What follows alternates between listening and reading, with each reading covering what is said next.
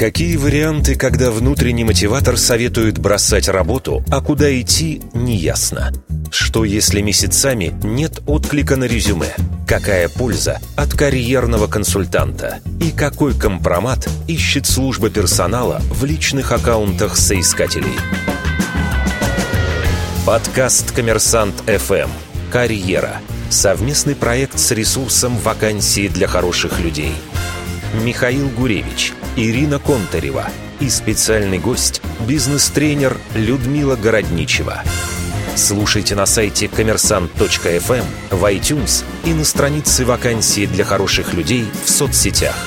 Всем привет, это «Коммерсант Карьера». Меня зовут Михаил Гуревич. Вы можете скачивать наш подкаст на iTunes, Google Play, а главное на сайте «Коммерсант ФМ». И вместе со мной Ирина Контарева, создатель ресурса вакансий для хороших людей. Здравствуй, Ира. Привет, Миш. Мы уже знаем, что к карьерному консультанту обращаются в разных случаях. А за поддержкой, за информацией о рынке, за оценкой собственных компетенций, за то, чтобы вообще карьерный консультант помог в поиске работы. Мы сегодня позвали карьерного консультанта и бизнес-коуча для того, чтобы получить ответы на наши вопросы. У нас в студии Людмила Градничева. Всем добрый день. Здравствуйте. Приветствую, Людмила. Первый вопрос у меня такой будет честный почему-то коуч всегда вызывает негативную такую вот коннотацию в обществе. Так, что я коучу, что ли, пойду? Или ты еще попробуй коучу обратись. Угу. Вот я хотел бы понять сегодня, вот коуч, это хорошо или плохо? Как бы вот есть с этим проблемы, с восприятием вот этой профессии в обществе? Вы знаете, есть такое мнение, да, но я сейчас бубуду говорить как карьерный консультант и как коуч. Я применяю разные подходы в зависимости от запросов клиента. Очень часто такую негативную обратную связь дают люди, которые уже сталкивались с работой не очень компетентного специалиста, специалиста, да, и которые недовольны, может быть, теми результатами, которые они получили. Но очень важный момент, когда вы обращаетесь к коучу или карьерному консультанту, важно понимать, что же вы в итоге получите. Коуч – это эксперт, который работает с опытом клиента. То есть коуч точно не внесет никакой новой информации, может быть, вам от себя. Он будет работать с тем, что вы хотите, что вы видите, с вашим опытом, с вашим потенциалом. То есть он не даст волшебную таблетку? Не даст, но он спровоцирует вашу мозговую активность, да, и ваш процесс думания. Вот где вы сейчас находитесь, как вы создали ту или иную ситуацию, что вы хотите изменить в завтрашнем дне, какие шаги вам нужно сделать. То есть в данном случае опора, которую вы получите, это поддержка, это внимание, это правильные вопросы со стороны коуча, и это адекватные ситуации, инструменты.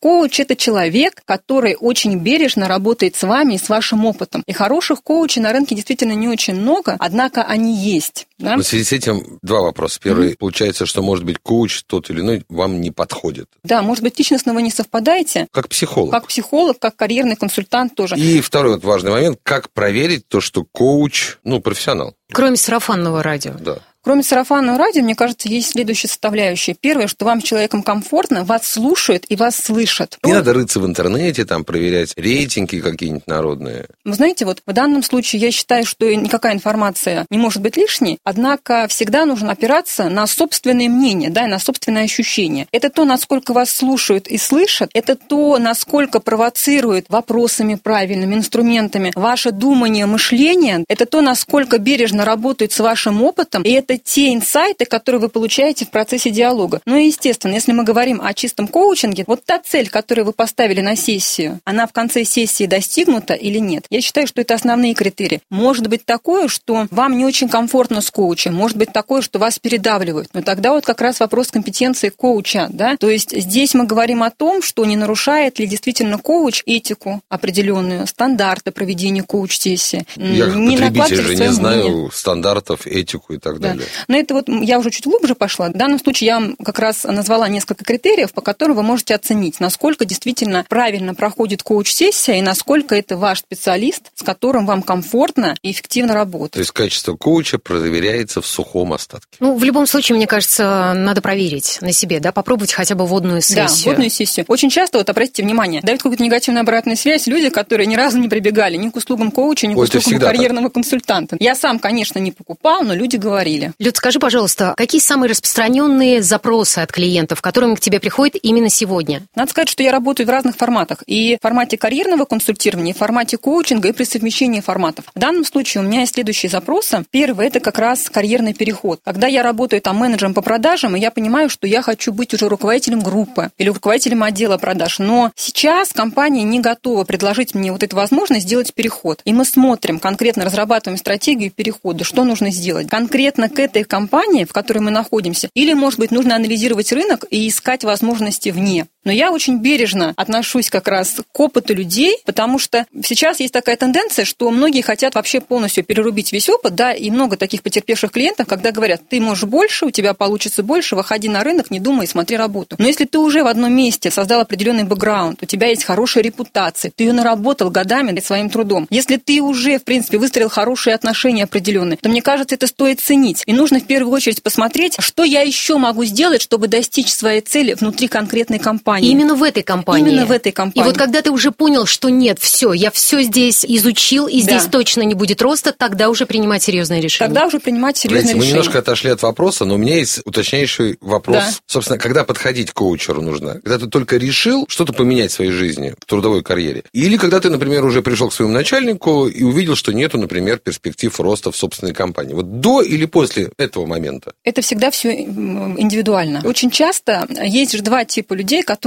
сначала думают, а потом да. делают. Вот я хочу сказать, что коуч обращается очень часто, вот ко мне, по крайней мере, люди, которые хорошо очень а, думают, прежде чем сделать какой-то шаг. Моя целевая аудитория – это руководители и топ-менеджеры. Сейчас идут в основном по рекомендациям. То есть, когда человек приходит подумать об тебя, да, то есть подумать, вот где я сейчас, что я хочу, потому что люди понимают, особенно на управленческих должностях, цену ошибки, потому что если я вдруг сделаю какой-то неправильный шаг один, это может быть ценой моей репутации в целом, и может поменяться отношение. Поэтому вот ко мне приходят люди, в основном, да, на этапе думания. Приходят и те, которые уже наломали дров, скажем так, к примеру, там ушли из компании, поработали с каким-то консультантом, полностью ушли, не оставив никаких мостов, испортив отношения, не могут найти себя на рынке, потому что их компетенции не востребованные, допустим, для других компаний. И тогда приходят уже часто, вот, допустим, с какими-то ошибками. Такое тоже есть. Но в данном случае я все-таки охотнее работаю с людьми, которые сначала думают, потом делают. Все-таки вот вернусь к вопросу, который я ответ, например, так пока не получил. Давайте. Какие действительно запросы? Я понял. Первый, Первый запрос – это смена работы. Какие еще запросы возникают вот у клиентов, какие популярны сегодня? Поиск работы и переход. Второе – это смена как раз направления. Очень часто, когда я работаю в одной отрасли, хочу перейти в другую. Ну, допустим, я эксперт TND отрасли, да, и очень часто приходят люди с запросами, что, к примеру, я работаю успешно там в направлении там продаж или в каком-то другом направлении. Мне очень интересна тема развития. Помогите сделать переход. Смена такой такое направление в рамках, может быть, даже той же компании. Да, в рамках той же компании, Еще да, что? совершенно верно. Третье – это как раз стратегия карьерного продвижения. Когда я хочу спланировать карьеру хотя бы там на ближайшие два года, и мне очень интересно как раз управление. Причем я планирую несколько шагов вперед. И еще одно направление – это выход из компании. Когда у человека есть какое-то дело, которое он любит. Когда у человека есть дело, которым он горит, и при этом ему нужна поддержка для того, чтобы спланировать свои дальнейшие шаги и начать делать свое дело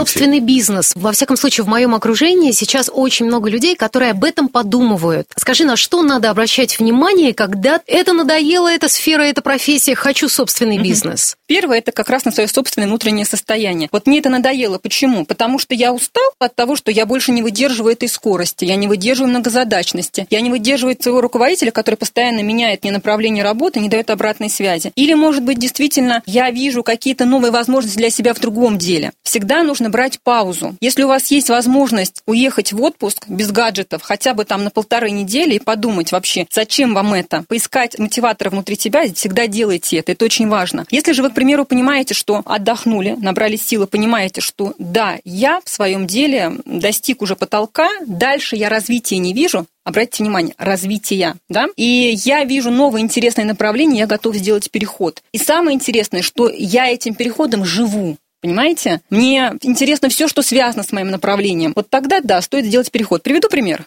Я часто привожу этот пример. Это про одну женщину, которой было хорошо за 50, которая работала главным бухгалтером и которая очень любила цветы она этим жила. И когда в какой-то момент у нее как раз возникла потребность а, в своем деле, да, она хотела заниматься флористикой и так далее, у нее было очень много страхов и комплексов. Мы, естественно, сначала подумали с ней, решили, что необходимо отдохнуть, хорошо отдохнуть. Это первое. Когда она отдохнула и пришла и сказала следующее. Я не могу этим заниматься. Я постоянно читаю какие-то статьи, я постоянно ищу какие-то события, связанные с моим делом. И я готова на 100% взять ответственность за эту ситуацию. И у меня очень высокое намерение произвести изменения. Вот тогда только мы начали шаги какие-то определенные. То есть отдых нужен для того, чтобы проверить, Насколько вот эта твоя цель истинная? Да. А, во-первых... А сколько это хорошо отдохнуть? Месяц, да. год? Если мы говорим вообще об отдыхе, то я всегда рекомендую отдых без гаджетов. В среднем две недели без гаджетов, да, без вот этой зависимости, там, рука-телефон. Люди могут отдохнуть хорошо за полторы-две недели, просто когда они делают то, что им нравится, допустим, это может быть туризм, куда-то они уехали, отдохнули, это может быть просто отдых на даче с книжкой, чтобы человек восстановился, потому что этот вот минус, да, желание уйти, может быть как раз из точки выгорания, когда человек очень устал, и ему просто нечего больше отдавать, понимаете? Качественный отдых, видишь? Качественный отдых. Здесь важно не сколько, а, а как. выкинуть гаджет. Коммерсант FM Карьера.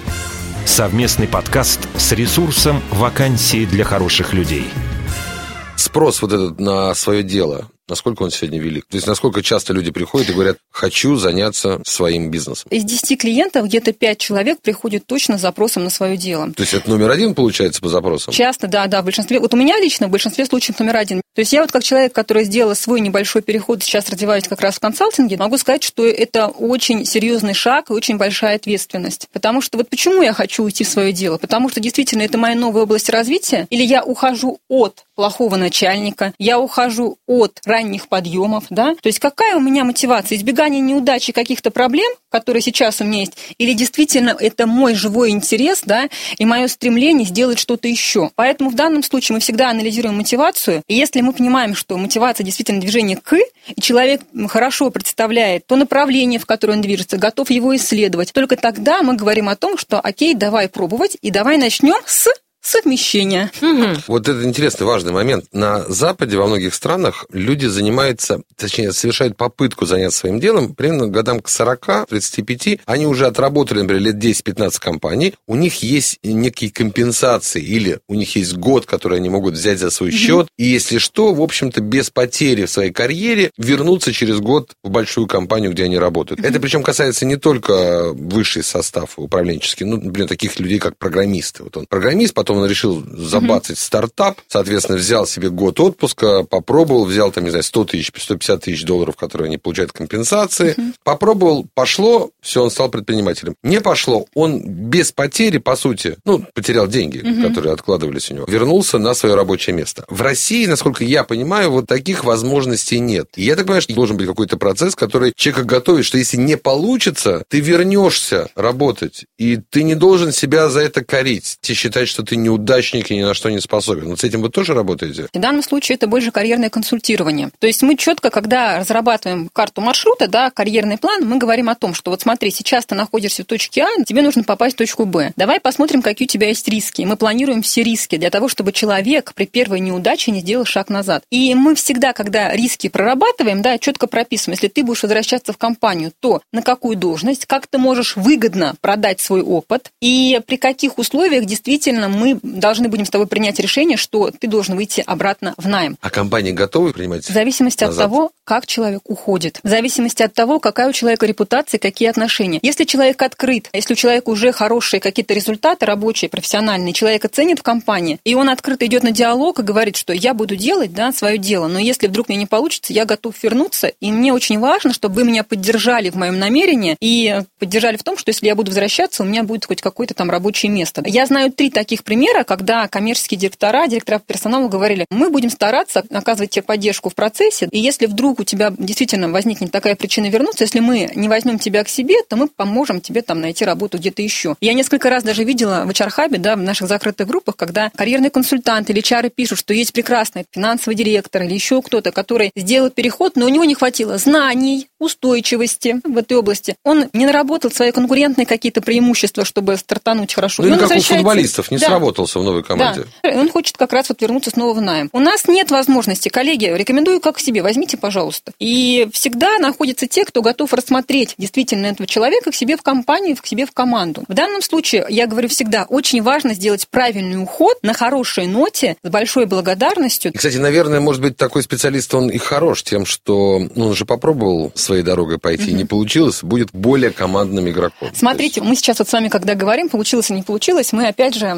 опираемся на какой-то свой опыт, на свои какие-то установки, хотелки, может быть, страхи. Если вы имеете высокий уровень намерения и готовы стартануть, то всегда нужно четко направление деятельности прописывать и что конкретно мне нужно сделать. Когда не получается, когда мы не оценили рынок, в который мы выходим, когда мы не прописали искусство маленьких шагов не сделали, не прописали хороший свой план, когда мы, может быть, начали работать слепую. Сейчас огромное количество бизнес-инкубаторов, где дают очень поверхностные знания, прокачивают мотивации, но при том человек личностно не готов еще к своему делу. Потому что свое дело – это не только действительно там красивый костюм или хороший офис. Это огромный груз ответственности, потому что на старте тебе нужно быть и бухгалтером, и менеджером по продажам, и экспертом в том, что ты делаешь. Даже есть... офис-менеджером, приносящим кофе, да, чай самому и себе. прочие напитки. И вот здесь, когда человек не продумал детально, не создал видение и картину того, как он будет осуществлять переход, что ему для этого надо, а просто вот под воздействием эмоций импульсивно сделал уход, то вот здесь могут быть проблемы. А если ты эту идею вынашиваешь, ты ее планируешь, и ты говоришь, я буду делать все, чтобы преодолевать какие-то свои неудачи и проблемы, но приду к этой цели, тогда шансов больше. И даже когда вы находите свою первую работу, когда вы выходите в компанию, так или иначе вы сталкиваетесь с какими-то трудностями. Но ведь вам не приходит в голову сразу же пойти и подать заявление об увольнении. Вы говорите, я буду стараться, я буду преодолевать какие-то сложности, подстраиваться под культуру для того, чтобы здесь остаться. Почему-то в своем деле часто происходит как раз наоборот. При первых трудностях человек теряет устойчивость. Здесь важно еще партнера, мне кажется, правильно иметь, чтобы люди друг друга поддерживали. Да, это партнеру и поддержку. Потому что ведь когда mm-hmm. ты переходишь во что-то новое, вот смотри, хочешь ты открыть свое дело, например, но работаешь еще в наеме и плавно туда переходишь, окружи себя все-таки бизнесменами. То да. есть будь с ними на одной волне, общайся с ними, потому что иначе утянут обратно. Да. Слушайте, ну вот мы говорим про людей, которые идеальные какие-то карьеристы, то есть они обращаются к карьерным консультантам, коучам, общаются там каждые три года, меняют направление, должность и так далее. Но есть до сих пор огромное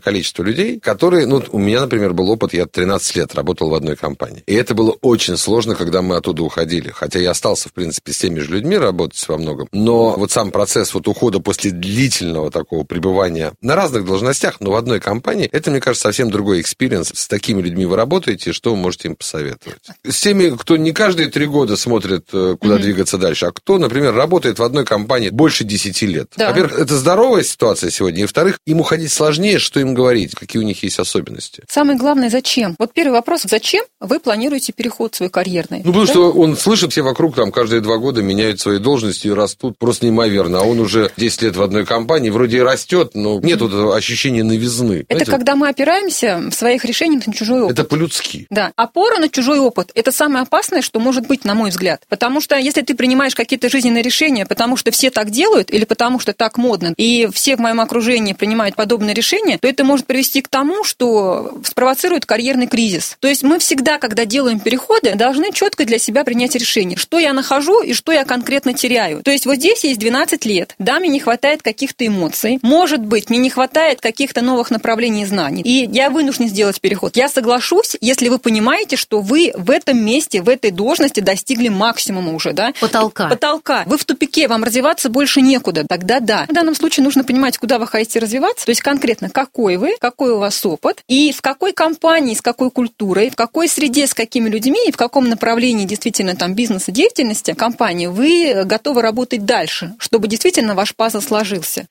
Коммерсант FM Карьера. Совместный подкаст с ресурсом «Вакансии для хороших людей». Слушайте, можно про поддержку mm-hmm. еще? Потому что mm-hmm. я думаю, что нас многие слушают люди, которые, например, в поиске работы. Правда, mm-hmm. сейчас вот эти сроки, когда ты ищешь работу, они стали катастрофичные для меня, например. Ну, да. правда, можно искать, например, полгода или год. Или год, да. Что делать, когда твоя уверенность вот уже, правда, на уровне плинтуса и ниже? Здесь очень важна поддержка. прям в первую очередь. Если у вас есть возможность поддержки карьерного консультанта, это прекрасно. А если нет? А если нет, тогда я рекомендую всегда делать следующее. Я всегда, у меня есть огромный такой перечень историй успешных, когда человек был в кризисе. И у нас, смотрите, важный момент, о чем у нас не любят говорить. У нас очень любят говорить об успехах, о том, как человек сделал переход, прыжок, чего он добился. Но ведь никто никогда не говорит о каких-то неудачах и кризисах, которые мы переживаем. Они есть у каждого. Надо в первую очередь человеку сказать, с тобой все окей. Каждый из нас переживает кризис. У кого-то год, у кого-то два, у кого-то три. Но это никак не говорит о тебе как неудачнике. Это говорит о тебе как человеке, который ищет сейчас себя, свое новое место и, может быть, сейчас уже модерирует свой переход. Все может измениться завтра. Первое, что нужно сделать, это сказать тебе, со мной все окей. У каждого бывают кризисы. Нет ни одного человека без кризиса. Это и первое. вот год, это нормально mm. или ненормально? Сколько в среднем? В зависимости от позиции. Если мы говорим о позиции топ-менеджеров, допустим, да, там директора по персоналу, бывает даже и коммерческого директора, директора по маркетингу, это может быть год. Это нормально. Год и полтора. Нормально. Да, сейчас просто эти сроки, они увеличиваются очень. Потому что если, вот важный момент, чем больше человек эксперт в своем деле, тем большего внимания как раз он уделяет при поиске конкретной компании, потому что он уже начинает осознавать. Только одной моей экспертизы часто недостаточно. Чтобы был успех, нужно, чтобы еще и культура в компании была. То которая... иногда проблема не в том, что он не может найти работу, да, да. а в том, что он внутренне для себя предложения, которые есть, не может принять. Да, совершенно верно. То есть это не значит, что работы нет. Это не значит, что предложений нет. Это значит, что те предложения, которые к нему поступают, не коннектят с его внутренним опытом, ценностями личностными. И человек понимает, что вот сейчас я выйду, приму предложение, но это однозначно точно, я в этих условиях работать не могу, и через 2-3 месяца я уйду. То есть человек, который привык, к примеру, работать в компании с демократическим стилем управления, да, там, где людей любят и ценят, например, какая-то крупная компания европейского уровня, к примеру, вдруг оказывается на улице, и через 2-3 месяца ему предлагают работу где-то в российской компании, где ценят там лояльность, управляемость, где не любят, когда человек проявляет инициативу, такой вот внутренняя культура, и он это предложение принимает. И он понимает, что его компетенции важны. Но внутренне он также понимает, что это может быть и важно, но не факт, что я смогу здесь что-то сделать вот в этой культуре. И тогда игра не стоит свеч. Зачем мне портить свою карьеру? Зачем сейчас я выйду в эту компанию, допустим, да, на 2-3 месяца, если я могу завтра же, допустим, оттуда уйти, у меня будет ненужная строчка в резюме. Вот именно это затягивает часто поиск. Но это правильные мысли, я правильно понимаю? Это очень правильное решение, okay. потому что я тоже часто была и внутри, много работала внутри. И очень часто неправильно выбранная компания как раз провоцировала мои личные карьерные кризисы. Так не должно быть. Поэтому я всегда рекомендую очень взвешенно подходить к поиску работы. Пусть вы будете искать там 4-5 месяцев, если у вас есть финансовая подушка, прекрасная поддержка, да, нежели, к примеру, вы выйдете через 2 месяца в какую-то компанию, но завтра из нее уйдете. Вот бывает ситуация, когда человек находится на работе, и, правда, его энергия находится на нуле. Он не может ничего делать, он не хочет никуда двигаться, он понимает, что он устал от этой компании, от этих людей, от этого направления. Вот правильно в такой ситуации искать новую работу? Когда у тебя просто нету сил. Нет, однозначно нет. Потому что если вы находитесь на спаде, у вас нет сил, у вас вообще нет никакого ресурса, то когда вы зайдете в новую компанию, вам нужно на старте очень много отдать на этапе адаптации. И от вас будут ждать результата в короткое время. А если у вас отдать нечего? Вот у вас нечего отдать, у вас а нет энергии. Мы тогда понимаем, что возвращаемся к двум неделям без телефона. Да, да, мы туда возвращаемся, совершенно верно.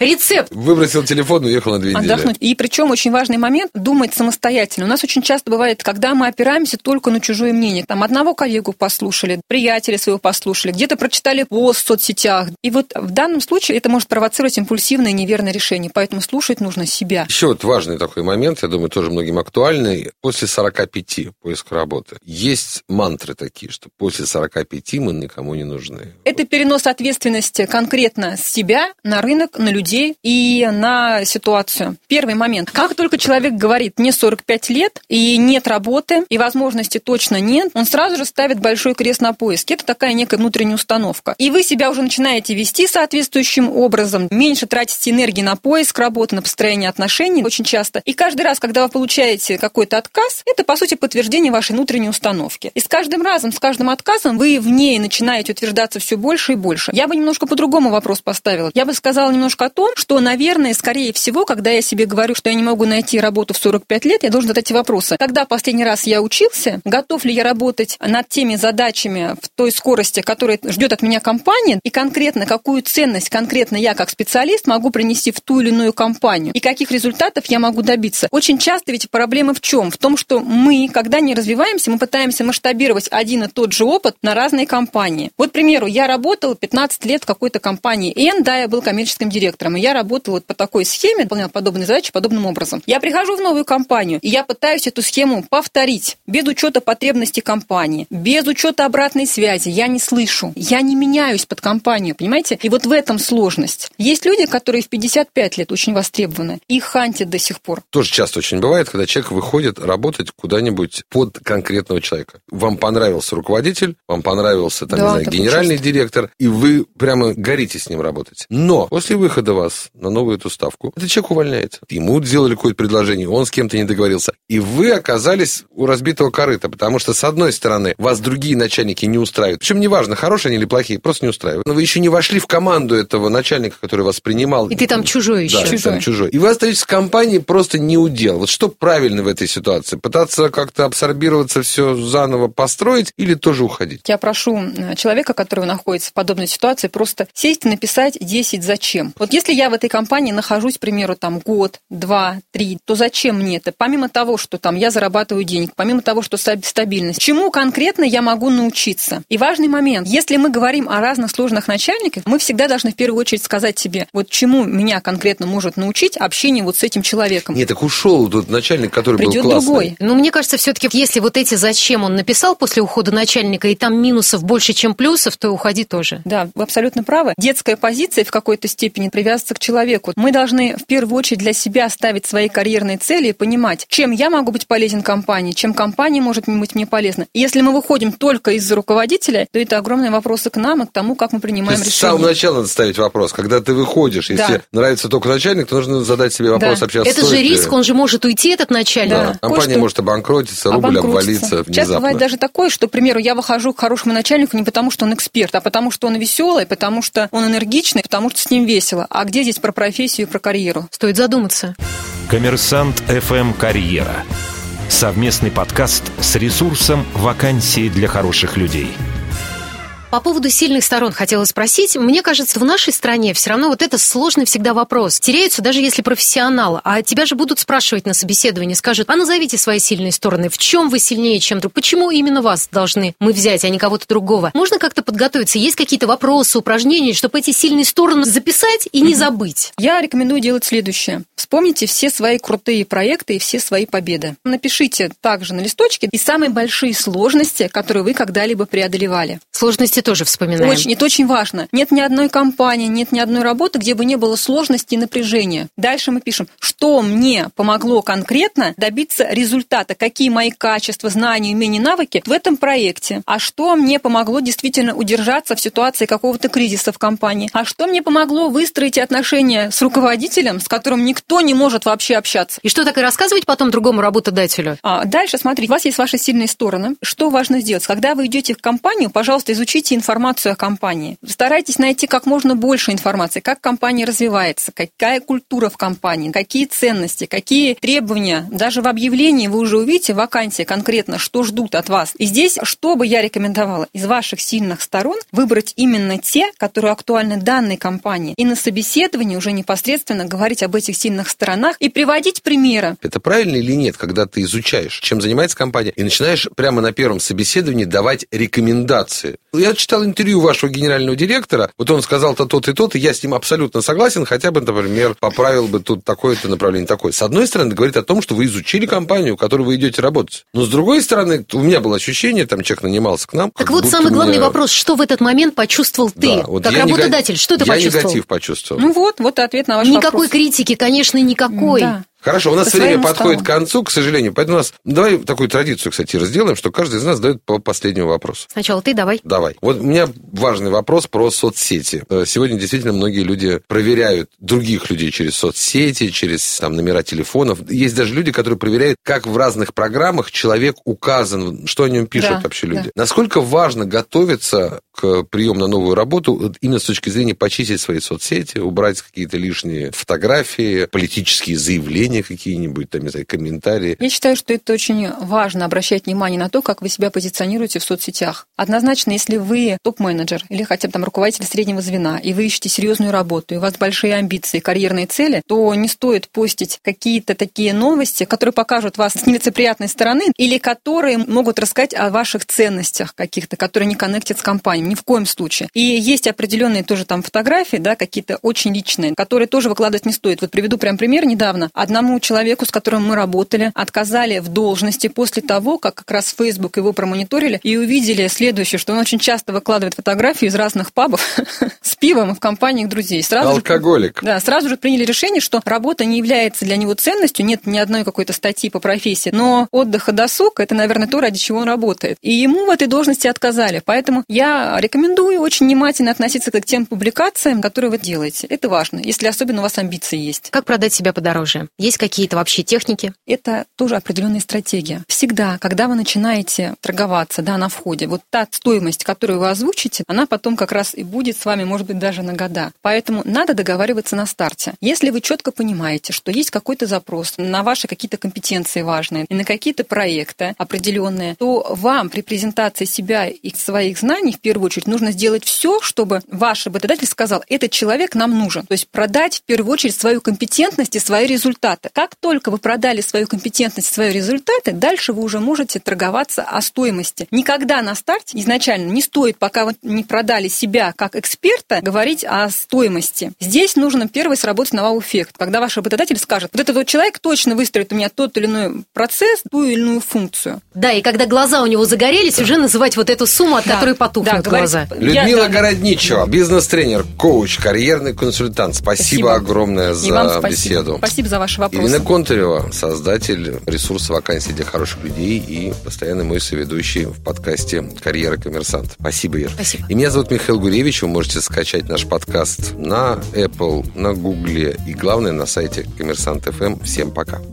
Коммерсант ФМ «Карьера». Совместный подкаст с ресурсом «Вакансии для хороших людей».